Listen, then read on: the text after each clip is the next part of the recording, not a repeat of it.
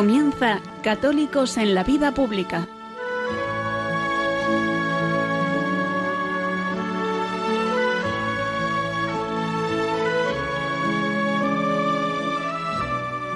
Un espacio dirigido en Radio María por Luis Zayas.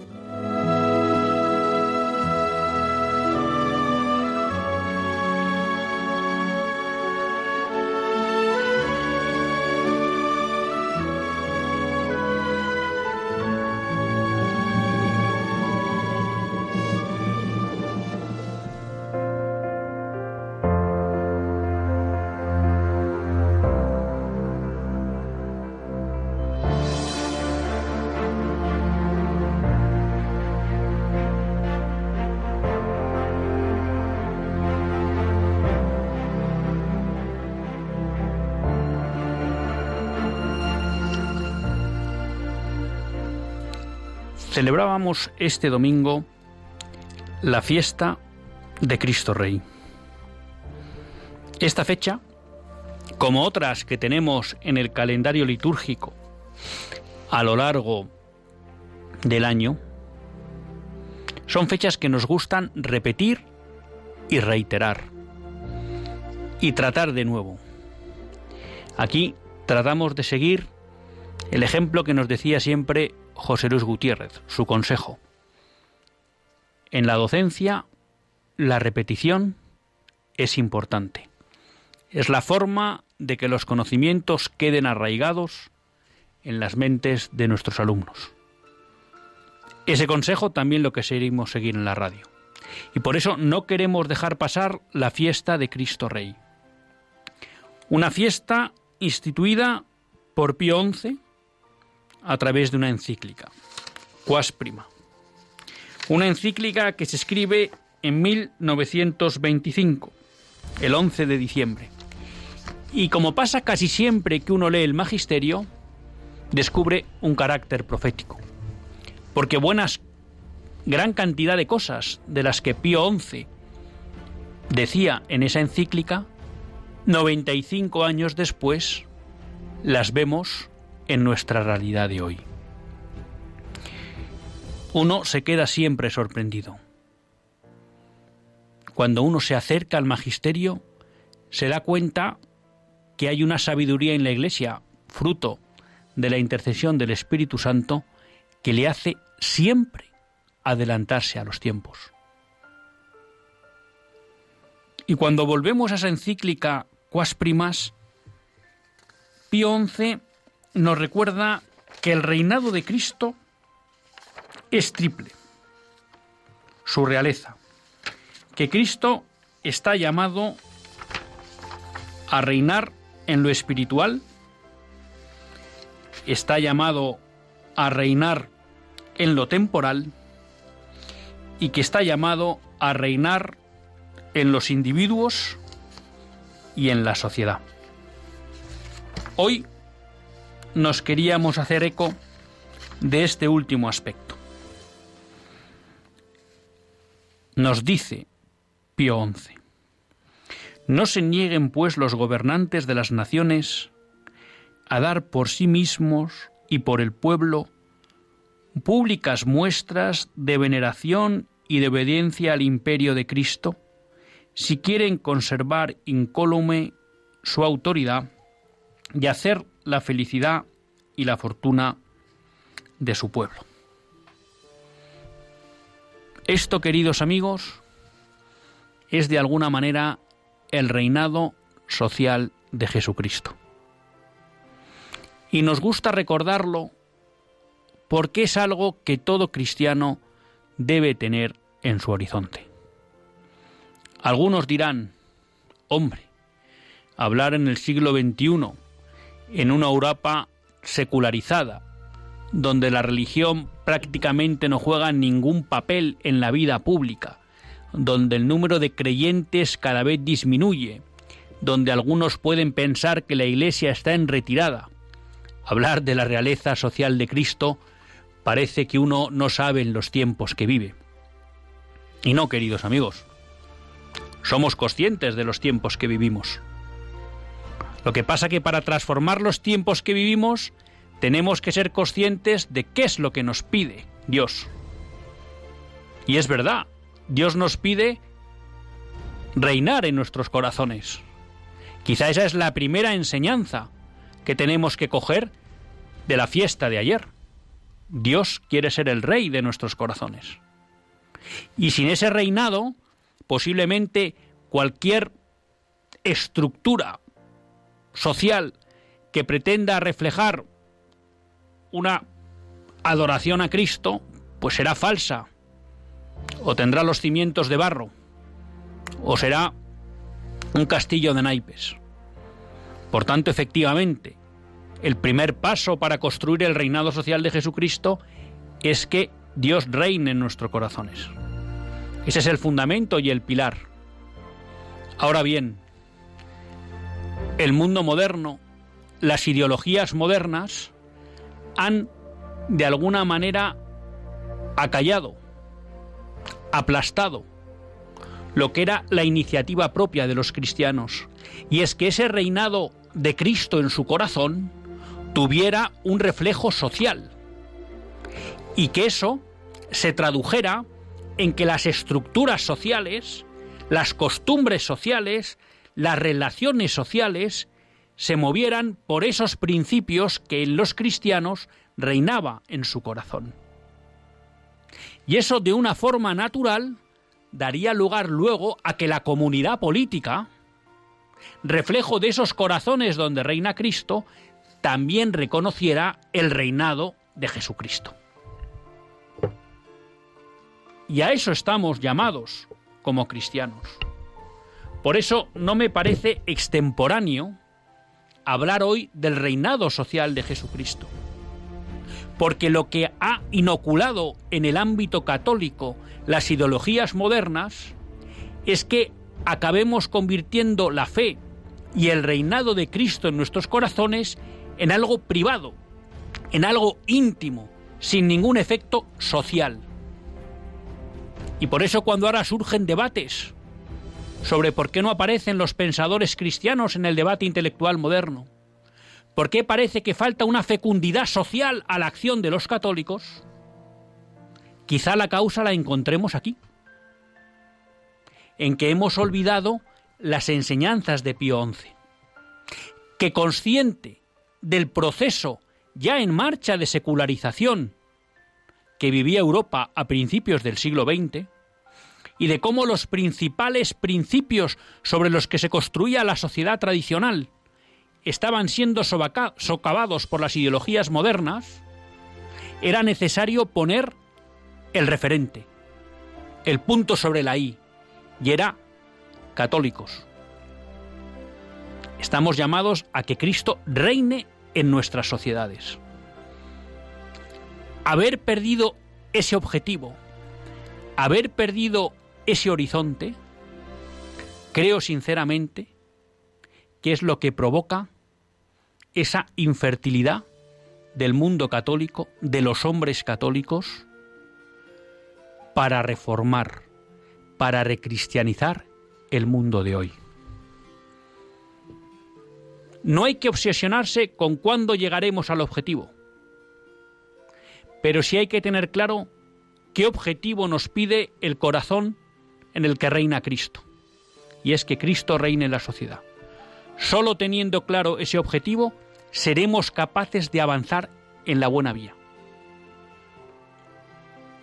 Ese mundo ya existió. Nos lo recordaba León XIII. Hubo un tiempo en que los principios del Evangelio gobernaban la sociedad. Se refería a la Edad Media. Esa quinta esencia a la que llega la Edad Media no se construyó en 10 años, en 20, en 30. Se construyó durante siglos. Pero fue posible alcanzarlo porque había un objetivo, porque había una realeza del corazón que pedía que esa realeza estuviera también en la sociedad. Por tanto, queridos amigos, no desesperemos. Tengamos claro el objetivo, sepamos para qué queremos trabajar una vez que Cristo reine en nuestros corazones. Y dejémosle a Dios que sea el que decida cuando nuestras obras den fruto verdadero.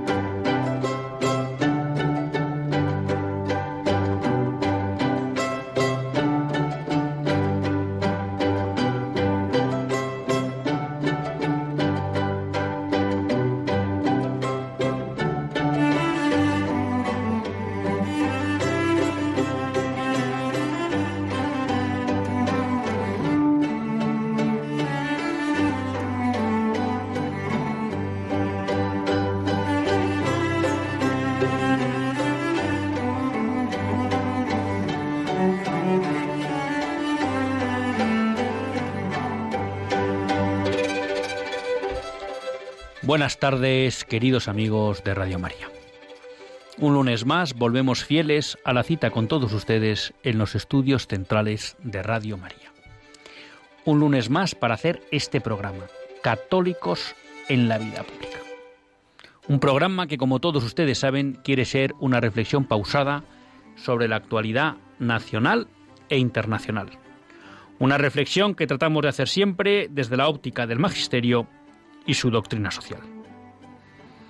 Una iglesia pues que no podemos dejar de considerar madre y maestra. Porque lo es, y como les decía en el editorial, porque cada vez que uno se acerca a esa enseñanza de la iglesia, comprende que si la conociera y la hiciera caso, pues le iría mucho mejor en, en su vida.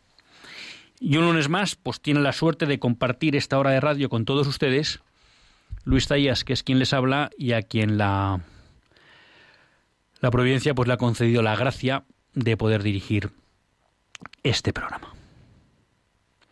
Bueno, un lunes en el que, bueno, quería empezar pues pidiéndoles oraciones por por una persona bueno, que no conocía, pero muy cercana a, a buenos amigos y con la que, bueno, tuve la suerte durante un tiempo de compartir pues un grupo de, de, mails una persona pues que durante esos tiempos pues la verdad que todas las reflexiones que leí sobre él pues me hicieron aprender mucho y, y crecer no intelectualmente. Y luego por otro lado pues además era una persona muy entretenida no la verdad que son de esas cosas que uno piensa pues que hubiera sido una suerte poderle poderle conocer no y bueno pues les quería pedir oraciones por el alma de Javier Hernández Pacheco.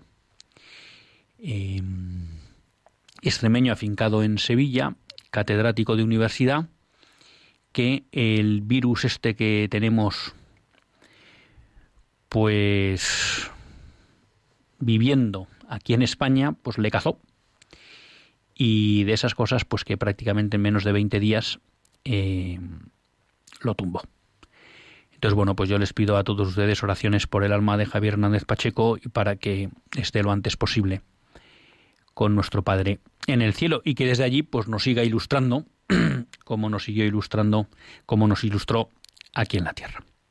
Así que aprovecho esta confianza que tenemos toda la familia Radio María para pedirles oraciones por el arma de Javier Hernández Pacheco.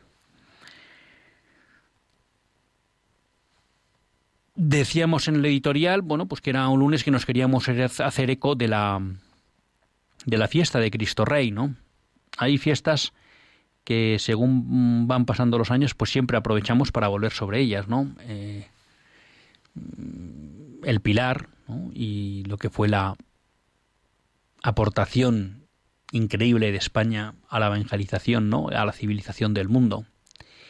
Eh, la fiesta de Cristo Rey, eh, la Constitución, y nos gusta siempre volver sobre las enseñanzas de Don Marcelo, la Inmaculada, como no, y hablar, pues bueno, del patronazgo que tiene sobre España. Bueno, hay una serie de fechas a lo largo del, del curso pues que tratamos de, de, aprovechar para volver sobre esas ideas que la propia Iglesia, ¿no? a través del calendario litúrgico, pues nos recuerda todos los años. Y por eso pues hacíamos un poco, queríamos traer a colación o recordar esa encíclica Cuas Primas, pues que nos hablaba del reinado de, de, Jesucristo y en especial pues también de su reinado social, ¿no? Que como decíamos tiene que ser un reinado social que para tener cimientos sólidos pues esté construido sobre el reinado de Cristo sobre los corazones de cada uno de los de nosotros. Y bueno, pues ese ha sido el tema un poco que queríamos tratar en el editorial.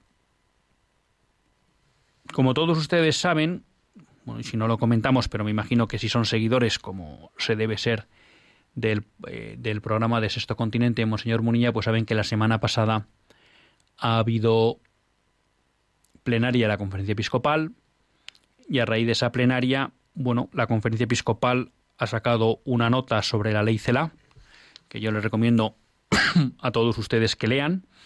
En el programa hemos hablado ampliamente de la ley CELA y me temo desgraciadamente que tendremos que seguir hablando ampliamente de esa ley, de esa ley liberticida, estatista, adoctrinadora. Pero bueno, les recomiendo a todos pues que lean la nota de la conferencia episcopal. Y pues también han sacado una nota ante la situación de los inmigrantes en las Islas Canarias, ¿no? Ya saben todos ustedes si siguen los medios de comunicación, bueno, pues que está habiendo una crisis migratoria muy importante en Canarias. Eh, lo que yo vengo oyendo así un poco en los medios de comunicación es que se habla de que a lo largo del año han llegado 17.000 inmigrantes a las costas canarias. Lo cual, bueno, pues supera cualquier récord histórico de recepción de, de inmigrantes de forma ilegal en las Islas Canarias. Esto además, bueno, está empezando a generar un problema social porque inicialmente estos inmigrantes fueron siendo alojados en hoteles que como consecuencia de la crisis del coronavirus pues estaban sin ninguna actividad. Bueno, parece ser que esos hoteles ya no dan abasto para mm, acoger a la cantidad de inmigrantes que van llegando, bueno, y se están construyendo una serie de campamentos, pero bueno, hay problemas porque algunos escapan, se genera problemática, está el debate si se los lleva a la península, ¿no? Bueno, con lo cual, de nuevo, volvemos a tener el foco sobre uno de esos aspectos, pues que me atrevería a decir que son característicos del mundo en el que vivimos ahora, que es las migraciones. No cabe duda que la capacidad de movimiento de cualquier persona por todo el mundo hoy en día es inmensa, bueno, y, eso ha provocado un aumento de los flujos migratorios. Entonces, en relación con esta con esta situación, la conferencia episcopal ha sacado una nota que es breve, pero que creo que nos ayuda a enfocar la cuestión. ¿Mm? Leo la nota. En los últimos meses están llegando miles de inmigrantes a Canarias. Muchos han muerto en su dramático viaje. Los obispos de las diócesis de esta isla se han dirigido a los fieles católicos y a la sociedad en general. Queremos unirnos a su reflexión y llamamiento, pues el problema no es solo canario. Es de toda España, europeo y global. Quienes sufren las migraciones forzosas gozan de una dignidad inalienable y compartida con todos nosotros. Para un cristiano el migrante es hijo de Dios, un hermano con una vida marcada por el dolor y el sufrimiento que busca la esperanza de alcanzar una vida mejor. No podemos permanecer ajenos a su dolor ni indiferentes a la hora de valorar la extraordinaria aportación de los que llegan a nuestras sociedades envejecidas. Tampoco podemos olvidar la complejidad de la situación de, las, de situaciones que convergen en este drama.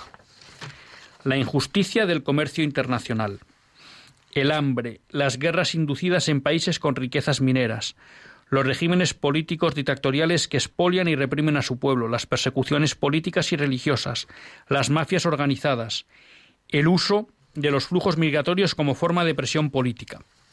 La necesaria regulación de las migraciones pasa por abordar su causa para asegurar el primer derecho a un inmigrante, permanecer o regresar a su casa de manera voluntaria.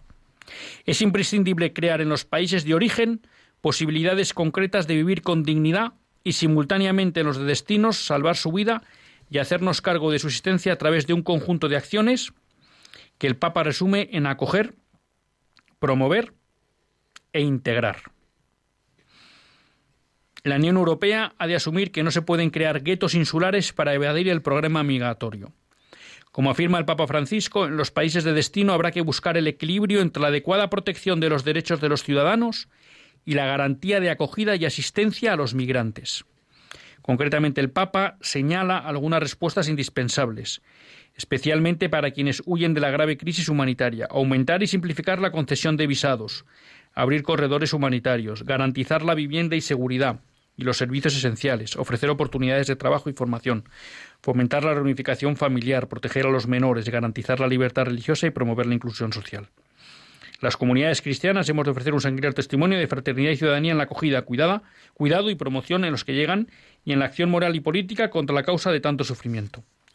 Como dice el Papa Francisco, no tenemos que esperar todo de los que nos gobiernan. Es posible comenzar de abajo, de uno a uno, pugnar por lo más concreto y local, hasta el último rincón de la patria y del mundo, con el mismo cuidado que el viajero de Samaria tuvo por cada llaga del herido. Bueno, pues esta es la nota de la conferencia episcopal. ¿no? Y yo creo que aquí, bueno, pues se reúne bien lo que es la enseñanza del magisterio y que muchas veces eh, hay determinados discursos que tratan de deformarla. ¿no? En primer lugar, bueno, pues que todo inmigrante es hijo de Dios y que por tanto tiene una dignidad inalienable y compartida con todos nosotros, algo que es claro. Y por tanto, no podemos permanecer ajenos a ese dolor, ni a esa situación. Y de alguna manera, el hecho de que lleguen aquí pues, nos obliga a responsabilizarnos de su situación. ¿Vale? Por otro lado, efectivamente, hay muchos inmigrantes que han venido a nuestras sociedades y que están aportando valor. Y hay que agradecérselo. Podríamos pensar en la cantidad de inmigrantes que están trabajando en el campo, que están trabajando en casas, que están acompañando a enfermos, que están acompañando a ancianos. Efectivamente, hay muchos inmigrantes que están viniendo y aportan. Bueno, pues eso hay que reconocerlo. ¿Qué nos dice la nota de la conferencia episcopal? Claro que este problema es muy complejo y a veces tendemos a simplificarlo. Porque de lo primero que señala la conferencia episcopal, el cristiano, el migrante es un hijo de Dios, bueno, pues aquí aparece un primer principio de la doctrina social que creo que es claro. Y es que, desde un punto de vista de la doctrina social, no cabe el cierre de fronteras injustificado. No cabe un planteamiento por parte de los países más desarrollados o de cualquier país decir yo cierro mis fronteras sin ningún motivo y que no entre nadie porque lo que quiero es mantener mi corralito. No, ese no es un principio cristiano. Ese no es un principio cristiano. Una nación puede cerrar sus fronteras porque exista una causa justa para ello. ¿Mm? Lo que no quiere decir es que el argumento sea, bueno, como yo quiero mantener mi nivel de bienestar, no quiero que venga nadie. Hombre, no. Eso no es una posición cristiana. Claro, el que digamos que hay un principio cristiano que sin causa justificada no permite el cierre de fronteras para crear un gueto, donde no puede entrar nadie y nosotros nos mantenemos aquí fenomenal y nos olvidamos del mundo mundial, eso no quiere decir lo que algunos, la lectura que hacen otros, que es, no, no, puede venir cualquiera y de cualquier forma. No, no, y aquí nos lo dice, ¿no? El, la nota. ¿Mm? Habrá que buscar un adecuado equilibrio entre la protección de los derechos de los ciudadanos y la garantía de acogida y asistencia a los migrantes. Claro. Es decir, esto no se trata de que que aquí vienen todo el que quiera y de cualquier forma. Porque eso quiere decir que entonces a lo mejor no estoy protegiendo adecuadamente los derechos de los que ya están.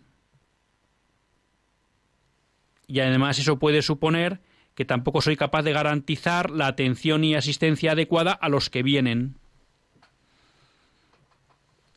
Y a lo mejor por no poner un empeño en ordenar la inmigración,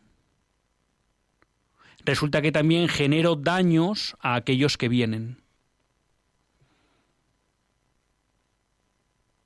Por tanto, yo creo que de aquí aparece otro principio que en el magisterio de la Iglesia es clara. La inmigración debe ser ordenada. La inmigración debe ser legal. Por tanto, no cabe justificar la inmigración ilegal. La inmigración debe ser legal, porque al ser legal es ordenada y permite garantizar los derechos de los ciudadanos que están y la adecuada atención a los que vienen. Por tanto, todos esos que de alguna manera hablan de eh, carta libre para la inmigración ilegal, oiga, pues no, esto tampoco es un principio cristiano.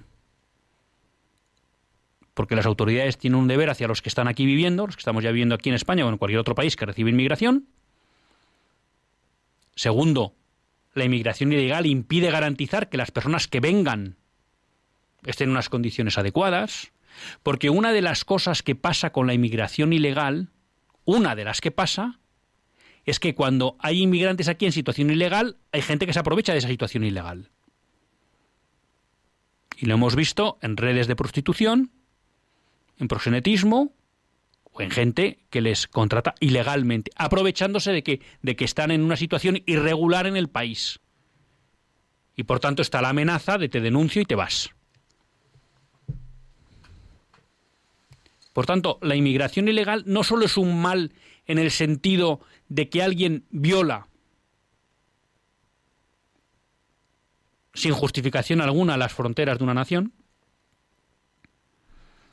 sino porque además genera una situación de desigualdad que es muy favorable a que se cometa injusticia con esas personas. Por tanto, no cabe justificar la inmigración ilegal. No cabe.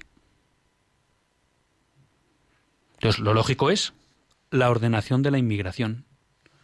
¿Con qué criterio? Ya hemos dicho que no vale el aquí no viene nadie, porque ese tampoco es un principio cristiano. Entonces, a mí me parece que luego hay dos cuestiones que los obispos tocan y que me parecen muy acertadas. En primer lugar, hay que asegurar el derecho de un inmigrante a permanecer o a regresar a su casa de manera voluntaria. ¿Qué quiero decir con esto? Claro, aquí ahora nos venden ¿eh? Eh, muchos eh, globalistas, incluso algunos que ven en la inmigración como un instrumento para deconstruir los rasgos de la civilización occidental, nos venden que la, migración es una panacea. Pues ¿qué quieren que les diga? No lo comparto porque en el fondo a cualquier persona lo que le gustaría es poder vivir en la nación que nació y donde está arraigado y donde tiene su familia y donde tiene sus relaciones y donde está su historia. Por tanto, parecería que la primera cuestión que habría que abordar sobre la cuestión migratoria, el primer aspecto que habría que abordar es decir, ¿por qué la gente tiene que emigrar? Porque claro, cuando uno acude a esos países donde la gente emigra, por lo que se da cuenta es que son países con grandes niveles de corrupción, con guerras civiles, son países, muchos de ellos, con regímenes totalitarios, por cierto, la mayoría de, de corte marxista,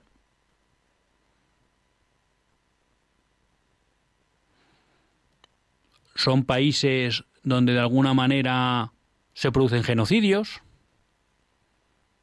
Claro, y la comunidad internacional no actúa ahí, donde el poder económico queda en manos de muy pocos locales e incluso a veces con una interferencia importante de multinacionales, de organizaciones multilaterales o incluso de naciones, que defienden sus intereses en, esos, en esas naciones de origen, a veces incluso contra los propios locales, e impidiendo que la riqueza haga próspera esa nación. Porque claro, uno se queda sorprendido. Yo pues no he viajado mucho por el mundo. ¿Eh? Pero pues he tenido la suerte de estar en Colombia, he tenido la suerte de estar en México. África no he pisado, reconozco que tengo ganas, ¿no? Pero uno cuando tiene cierto conocimiento de determinados países, se da cuenta que son mucho más ricos, por ejemplo, que una España, tiene claro que si esos países se ordenan, los oriundos de esos países no tienen ningún interés en vivir en España, porque podrían vivir mucho mejor ahí. El problema, y no se sabe por qué, reconociendo que es una cuestión difícil, porque no es fácil intervenir en un país soberano, la pregunta que se hace uno es ¿por qué la comunidad internacional no ordena eso? porque en la medida que ayudemos a que esos países sean lugares donde se puede vivir en paz y bien, no hablo ricamente ni prósperamente, sino en paz y bien, pues se solucionaría buena parte de la cuestión migratoria. Entonces me parece que los obispos españoles ponen el dedo en la llaga. La primera acción para cuidar a los emigrantes es tomar medidas para que no tengan que emigrar.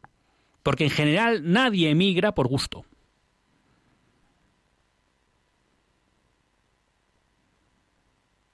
Y, de esto se habla poco en el debate político. Yo les animo a que eso lo vean. Cuando se utiliza de un buenismo de no, la inmigración ilegal, aquí que vengan todos de cualquier manera. No, no, no, usted no está respetando la dignidad de esas personas. En primer lugar, porque no está haciendo nada por el derecho más básico, que es la posibilidad de vivir en mi país donde nací. Y se podría hacer. Comentábamos, señor Munilla, por ejemplo, ¿no? Cómo permanentemente los países occidentales incumplen sus compromisos de ayuda al tercer mundo. Y lo que es más dramático, cuando uno ve cómo se gestiona esa ayuda, la verdad que es casi mejor que no la den, porque es un despilfarro auténtico. Porque esas ayudas al final no llegan a los ciudadanos de esos pueblos, ¿no? Y eso es por falta de interés de los gobiernos. Con eso no estoy diciendo que la culpa de lo que pasa en esos países sea de los gobiernos occidentales. Lo que digo es que se podría hacer mucho más por mejorar esa situación de origen que es lo que de verdad se merecen los que tienen que huir de esos países. Punto uno. Punto dos. Lo dice bien claro la nota desde mi punto de vista. Hay que buscar un equilibrio entre protección de los que están y de los que vienen. Luego hay que regular la inmigración. Yo no soy experto en el tema migratorio, pero sorprende a todos esos que defienden con la boca grande la inmigración ilegal que, como que repito, no responde a la dignidad de los inmigrantes primero, porque son pasto de las mafias, porque al final vienen jugándose la vida y muchos la pierden en el camino. Y eso no es culpa de que haya fronteras, es culpa de que ven en la inmigración ilegal una posibilidad de entrar y arriesgan su vida.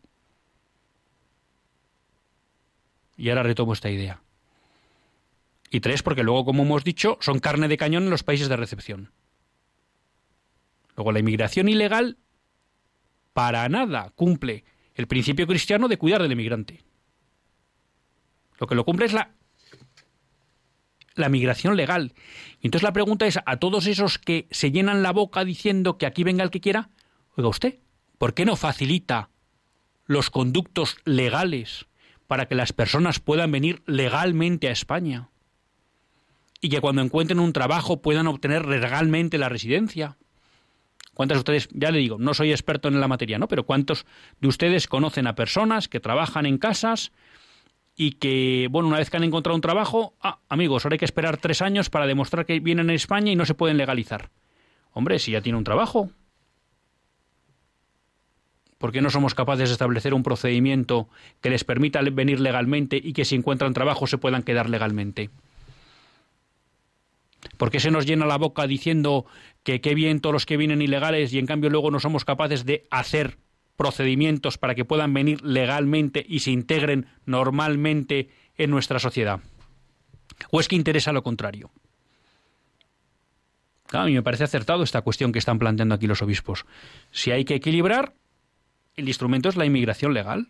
Y entonces ahí podremos discutir eh, cuántas facilidades doy, cuántas menos doy, bueno, ya digo, el principio cristiano es cerrar la puerta por cerrar la puerta, no es un principio cristiano. Bueno, y a partir de ahí, el ser, vamos a llamar, más o menos generoso, bueno, o más laxo o menos laxo, pues podrá depender de visiones, de situaciones concretas del país, de lo que fuera. Pero lo que pide el respeto a los inmigrantes es que haya la posibilidad de venir legalmente a España. Y en eso no trabaja nadie y en que realmente nuestras eh, sedes diplomáticas en otros países puedan ser un conducto a través del cual desde ese lugar de origen se pueda encontrar un trabajo o una referencia para venir a España y si se concreta ese trabajo, tener una residencia legal.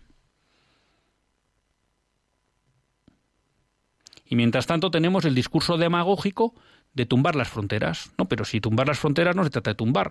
Las fronteras están porque efectivamente hay que lograr un equilibrio entre los que están y los que vienen. Y si no hay fronteras, el equilibrio se destruye. Como estamos viendo ahora mismo, concretamente en Canarias. Y en la medida que se llega de una manera ilegal, incontrolada, y encima eso me lleva a vivir una especie de submundo, la integración es prácticamente imposible. Prácticamente imposible. Y eso es lo que estamos viendo que sucede en Alemania, en Francia, en Inglaterra, donde además de haber creado submundos, bueno, pues se une también el hecho de la religión islámica de muchos de estos inmigrantes. Claro, pero si usted no ha sido capaz de ordenar ese tránsito y usted no ha sido capaz, por tanto, de establecer políticas de acogida, entonces, cuando de alguna manera en el discurso público se demoniza la emigración legal, no, no, no, pues es la correcta, es la que respeta la dignidad del que viene. Y a partir de ahí, bueno, efectivamente, luego, bueno, y con el ilegal que ha venido, ¿qué hacemos? Bueno, pues, desde luego, atenderle y no dejarle. Y ahí lo que habrá que ver es si la legislación que establecemos pide que hay que devolverle a su país o le da alguna opción de regularizarse, con lo cual ahí siempre surge la problemática del efecto llamada. Si uno es muy laxo con los inmigrantes ilegales, lo que puede provocar es un efecto llamada que aumente ese drama pues de las mafias, de las muertes en esos circuitos ilegales de inmigrantes y luego pues del a una manera el abuso en el lugar de recepción, porque al estar en una situación ilegal, bueno, pues eh, son débiles. Entonces me parece que eh, la nota, siendo breve, aclara. Afrontemos el, el problema en origen. Y no podemos olvidar que la gestión de la cuestión migratoria exige un equilibrio entre los que están aquí y los que vienen y por supuesto una atención a los que vienen para que se integren y se respeten sus derechos. Bueno, pues yo creo que eso pasa por unos procedimientos de inmigración legal que faciliten que los que vengan, que faciliten que se venga a España y que se venga de una manera ordenada. Pero no verán este debate en la tele. Verán el debate demagógico sobre las fronteras, vendrán el, el, debate demagógico de que aquí que bien que viene todo el mundo, que hay que atenderlos, que luego no se les atiende, porque no hay capacidad ante esa llegada desordenada, en vez de decir, vamos a tomarnos en serio esto. ¿Cómo ordenamos la situación de origen y cómo ordenamos el procedimiento para que lleguen? Y por supuesto ahí hay que diferenciar dos mundos. Los inmigrantes, que de alguna manera vamos a llamar son perseguidos políticos, que tienen que huir porque está en juego su vida, y por tanto eso exige unos conductos especiales porque lo que está en juego es la vida de esa persona, y luego los inmigrantes que simplemente emigran con un objetivo legítimo de mejorar sus condiciones de vida, pero que obviamente se les puede plantear otro tipo de procedimiento que puede ser más exigente o que puede llevar más tiempo, porque su vida no está en riesgo. Por tanto, también hay que diferenciar, vamos a llamar, entre el refugiado político y el inmigrante, vamos a llamar así, meramente económico. No, no, no me parece que este adjetivo hace fidelidad, pero creo que me entiende, ¿no? El que viene buscando mejorar sus condiciones de, de vida. Cuando, claro, cuando el, el Papa, citan aquí en Fratelli los párrafos de 840, habla de aumentar y simplificar la concesión de visados. Bueno, pues de eso estamos hablando, de, una, de unos procedimientos de emigración, inmigración legal, pues que de alguna manera permitan que esta se produzca. Claro, si usted establece unos procedimientos que son imposibles de asumir, también está fomentando la inmigración ilegal. Y la pregunta es, ¿por qué no se reflexiona esto en el debate público? Porque la inmigración legal respeta los derechos de los que están y de los que y de los que vienen. Y bueno, luego yo creo que hay una llamada final que es clara. ¿eh? Bueno, pues a que los cristianos, en los que, como decíamos en el editorial, reine eh, Cristo en su corazón, bueno, pues están llamados a dar un paso al frente para abordar este drama que hoy en día supone la, la inmigración, ¿no? Tanto promoviendo políticas que ayuden en el origen, como promoviendo políticas que ayuden a que la venida sea, sea legal. Yo creo que ahí pues de alguna manera responderemos a ese llamado que nos hace tanto la conferencia episcopal como el Papa Francisco.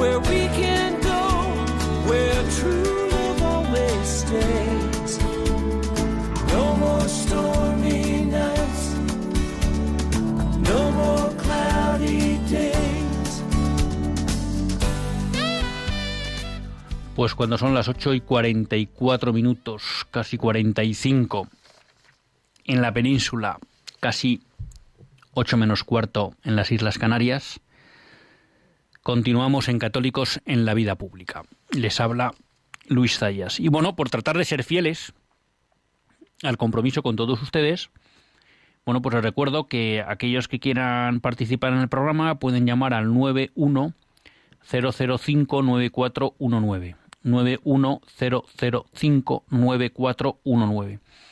También saben que bueno, pueden participar en el programa a través del mail católicos en la vida pública arroba radiomaria.es. Ahí tengo que pedir un poco de disculpas porque lo tengo un poco, me entra mucho spam, mucho spam y a veces pues me cuesta seguirlo bien, ¿no? Pero, pero bueno, ahí también católicos en la vida pública arroba radiomaria.es. Y si se animan, pues al 91 0059419. Mientras tanto, tenía otra cuestión que quería comentar desde hace tiempo con ustedes y que me parecía muy interesante, y es una reflexión que hacía Rafael Sánchez Aus, ya saben que lo tuvimos hace dos semanas con motivo del Congreso de Católicos y Vida Pública, del que es director y que dirige magníficamente. Y bueno, además pues yo creo que ustedes le conocen porque también estuvo con nosotros en, en su momento en el programa y saben, bueno, pues que es una buena cabeza. Yo les animo a que le sigan también en su columna de todos los jueves en el diario de Cádiz. Y bueno, pues es de esos pensadores católicos, pues que creo que merece la pena seguir. ¿no?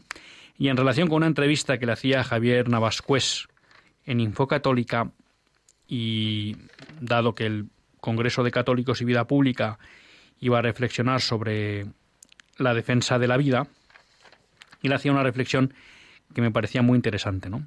Dice Rafael Sánchez Saus.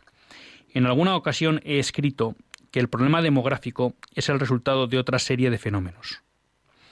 A veces pensamos que no tienen nada que ver entre sí el aborto, la eutanasia y la crisis de la familia. Pero después vemos que todo esto a lo que lleva es a la falta de sentido sobrenatural y del sentido de la vida. Y como consecuencia última tenemos la pérdida del deseo de transmitir la vida. Esto es un fenómeno inédito en la historia de la humanidad. Nunca se había dado antes con un carácter tan general un porcentaje altísimo de la población opta por un estilo de vida que conscientemente excluye la posibilidad de tener hijos.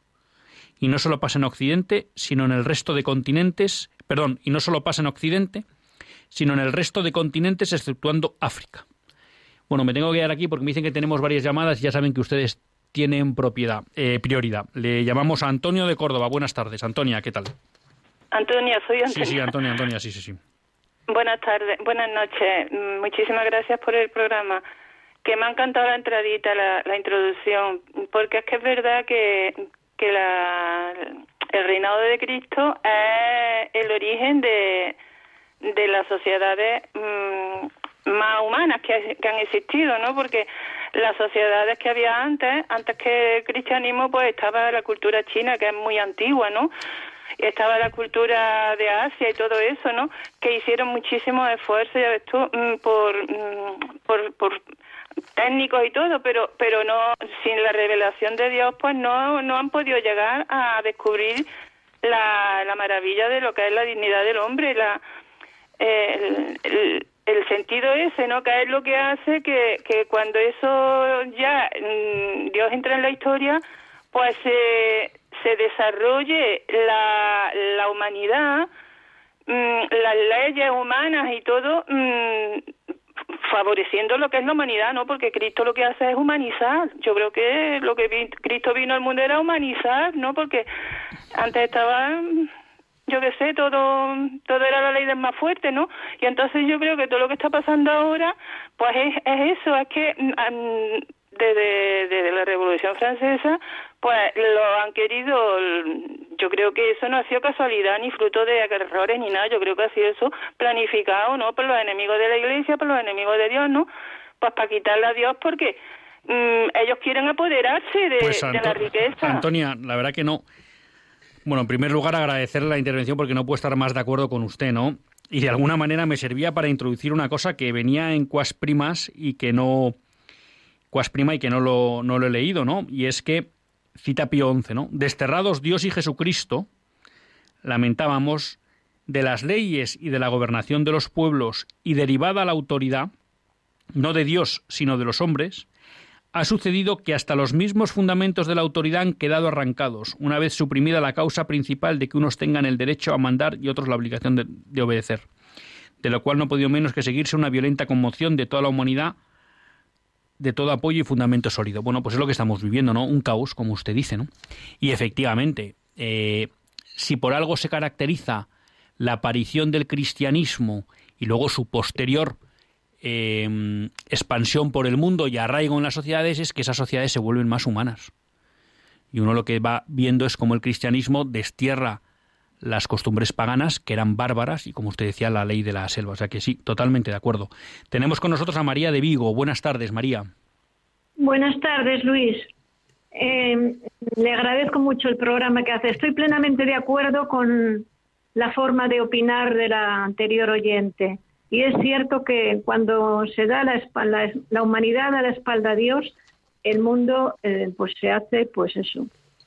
Eh, o sea, eh, invivible, efectivamente, o sea, la ley de la selva. Bueno, dicho esto, eh, porque lo estamos viendo, la violencia y toda clase de males. Eh, refiriéndome a lo que estaba usted opinando sobre, o sea, sobre la inmigración, yo soy una humilde ama de casa, gracias gracias a Dios de seis hijos. Pero llevo mucho tiempo pensando, incluso así con la familia lo tengo comentado. Pero ¿por qué los países de, Occidente, los países ricos, en vez de dar dinero a esos gobiernos que son en la mayor parte corruptos de los países pobres del tercer mundo, sobre todo en África, bueno, y en otros países también, eh, les dan dinero para que les permitan sacar las riquezas del suelo de África, por ejemplo. Porque África es muy rica en su suelo y, y claro está, podían vivir fenomenalmente bien si los países del primer mundo, en vez de darle el dinero a los, a los gobernantes que son muchas veces que son corruptos, dar el dinero, no dar el dinero, sino invertir en esos países para que esas personas que tienen derecho a vivir en su propio país ¿eh? y vivir de manera pues decente, como Dios manda, con dignidad, pudieran vivir ahí sin tener que salir fuera de sus países y en muchos casos, desgraciadamente, demasiados, perdiendo la vida en los mares. Pues María, eh, muy de acuerdo con usted. Y la verdad que es una pregunta que nos hacemos todas, todos. Y es una pregunta además, o una más que una pregunta, esa recomendación que usted ha dado, pues también el magisterio muchas veces lo ha dicho. Ahora cito de memoria y me puedo equivocar, ¿no? Pero yo creo que ya el primero, uno de los primeros que habló de esas cuestiones, por ejemplo, fue Pablo VI en Popular un Progresio, hablando de la necesidad de que los países eh, ricos, vamos a llamarlo así, invirtieran y llevaran tecnología a esos países menos desarrollados para que pudieran ser foco de prosperidad, ¿no? O sea que muy de acuerdo, y es una pregunta que nos hacemos todos. Tanto hablar de ayudar a los países en subdesarrollo y sorprende que con la capacidad que tenemos hoy no seamos capaces de ayudarles a salir de esa situación, ¿no? Eh, aceptando también que muchas veces es problemático actuar en un país sobre el que no se tiene soberanía. Pero bueno, ya vemos también cómo para cuando interesa, por ejemplo en temas de aborto, ideología de género, se conculca la soberanía nacional. Tenemos a Carlos de Madrid. Buenas tardes, Carlos. Sí, buenas tardes, don Luis. Eh, en, primera instancia, excelente el programa. Y en, segundo término, eh, mi familia y yo fuimos inmigrantes ilegales y entonces sentimos en carne propia lo que es este eh, estar como ilegal en, un país. Nosotros vinimos de Argentina en 2001. Eh, yo tenía un buen trabajo allí que luego lo seguí desarrollando aquí, que era el de piloto de avión. Y dejamos Argentina principalmente por la inseguridad y la corrupción, una corrupción que era desfachatada, ¿no es cierto? Entonces, este, aquí eh, nos preocupa también el tema de la, de la inmigración, como bien dijo usted, este, tiene que ser una cosa organizada. Eh, yo me pasé 40 años llevando migrantes de, un continente a otro y, conozco bien el tema, eh, lo, que sufre la gente. Y como usted bien dijo, eh, si yo pudiera vivir en Argentina con la tranquilidad con la que vivo aquí en España, y estaría en Argentina, es sencillo. Mudar una, una familia de Argentina hasta aquí no es, no es nada fácil. Este, y bueno, eh, evidentemente la, la migración tiene que estar muy bien este, regulada y controlada porque también vemos que se filtran terroristas, este, siempre hay algún algún vivilio que, que viene con dinero y dos móviles a pedir eh, a pedir hotel eh, en, la, en las Canarias. Entonces, este, hay, hay de todo en la viña del Señor. Pues muchas gracias, Carlos, por su intervención. Y sí, pues coincido un poco con lo que, tú, que usted dice, llamar, bueno, pues que nos lo cuenta de su, desde su experiencia de persona, pues que tuvo que abandonar desgraciadamente eh, su nación argentina tan querida para, para los españoles, pues efectivamente porque no se daban unas condiciones de poder vivir en paz y en seguridad, ¿no? Eh, no nos queda tiempo para más. Sí para agradecer, pues de nuevo, a Antonia, a María y a Carlos su intervención en el programa, a todos ustedes por haber estado ahí. Les recuerdo, por favor, las oraciones por Javier Hernández Pacheco y hasta el próximo lunes, si Dios quiere. Que Dios les bendiga.